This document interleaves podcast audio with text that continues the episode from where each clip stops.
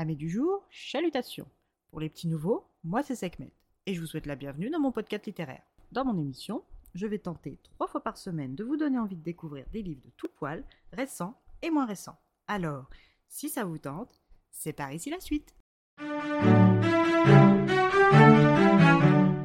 Aujourd'hui, je vais vous présenter un roman isolé du célèbre auteur Christian Jacques, Le Moine et le Vénérable aux éditions Pocket. Dans ce roman isolé, nous faisons la rencontre de François Bramier, médecin généraliste de 55 ans, à Paris, dans le 18e arrondissement, en mars 1944, à l'occasion d'une rafle SS. Il est emmené par les soldats nazis en sa qualité de vénérable maître d'une loge maçonnique du nom de Connaissance. Les soldats allemands n'ont pas découvert son existence par hasard, mais comme il était très répandu à l'époque par délation, d'un de ses frères maçons jaloux qui appartenait à une autre loge déjà démantelée. François a sous son autorité six rescapés de guerre francs-maçons. Sa loge est donc composée de Pierre Lanier, industriel métallurgique de 52 ans, de Dieter Eckart, professeur d'histoire de 43 ans, de Guy Forgeot, mécanicien automobile de 40 ans, tous maîtres maçons, de Raoul Brissac, tailleur de pierre de 25 ans, compagnon du devoir, et de son apprenti de 25 ans, Jean Serval, écrivain de métier. La loge Renaissance est particulière car elle obéit encore aux lois anciennes de l'ordre du rite écossais ancien et accepté, et est la dernière loge en possession du nom, celui à partir duquel tout pourrait être reconstruit. Et François Bramier en est le maître vénérable et le dernier dépositaire. C'est pour toutes ces raisons que sa loge fait des envieux chez ses frères maçons et que les Allemands nazis s'intéressent à lui et à sa loge. Ses frères et lui sont donc capturés et conduits dans un train plein de déportés jusqu'à la forteresse de Burg, dirigée par Herr Klaus, un officier nazi de la section spéciale en charge des pouvoirs psychiques directement mandaté par Himmler.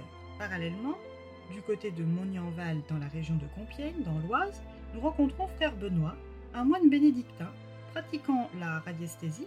Et pour celles et ceux qui l'ignorent, c'est la croyance selon laquelle les êtres vivants seraient sensibles à certaines radiations qu'émettraient différents corps, permettant à son praticien d'établir des diagnostics médicaux entre autres. Il est passeur de juifs et guérisseur. C'est pour ces deux aptitudes mystiques qu'il a l'honneur lui aussi d'être escorté à la forteresse du Burg et placé sous l'autorité de l'officier Klaus et de son adjoint Helmut. Le camp est composé de 300 prisonniers, tous considérés comme mystiques, ayant un intérêt et un rôle à jouer dans la victoire de l'Allemagne nazie de Hitler. Frère Benoît dirige l'infirmerie depuis plusieurs semaines lorsque frère François, le maître vénérable, le rejoint. Mais ces deux hommes que tout oppose, l'un est médecin franc-maçon convaincu que tout est science, et l'autre guérisseur radiesthésiste croyant en le Tout-Puissant et en pouvoir mystique, vont devoir apprendre à travailler ensemble dans un unique but, sauver les 300 prisonniers de camp avant la défaite de l'Allemagne déjà bien amorcée. Leur intelligence et leur volonté de faire le bien vont-elles suffire à les rapprocher? Arriveront-ils à s'évader du camp nazi à temps? Découvrez-le en lisant ce court roman de Christian Jacques. Une lecture comme toujours avec cet auteur agréable. Le changement de décor, qui n'est pas l'Égypte cette fois-ci, vous l'aurez compris, prouve la capacité qu'a Christian Jacques à décrire les choses en les rendant vivantes. Je ne sais pas pour vous, mais avec la période de la Seconde Guerre mondiale, j'ai l'impression de déjà lu, déjà vu ou entendu, tant c'est une période historique mise en avant à l'école, dans notre calendrier, dans les films, séries et reportages. En commençant ce livre, je dois bien avouer que je manquais d'enthousiasme. Mais finalement, j'ai apprécié ma lecture et je l'ai dévoré rapidement.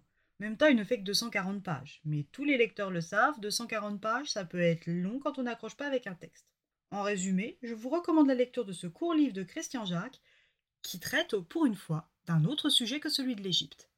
Et bien voilà, j'en ai fini pour aujourd'hui. J'espère que ce court épisode vous aura plu et vous aura donné des nouvelles idées de lecture. Si vous souhaitez découvrir d'autres petits bonbons littéraires tout droit sortis de ma bibliothèque, je vous retrouve le samedi 22 octobre prochain pour un nouvel épisode.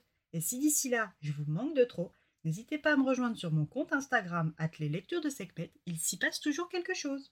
Sur ce, chalut les amis, et à la prochaine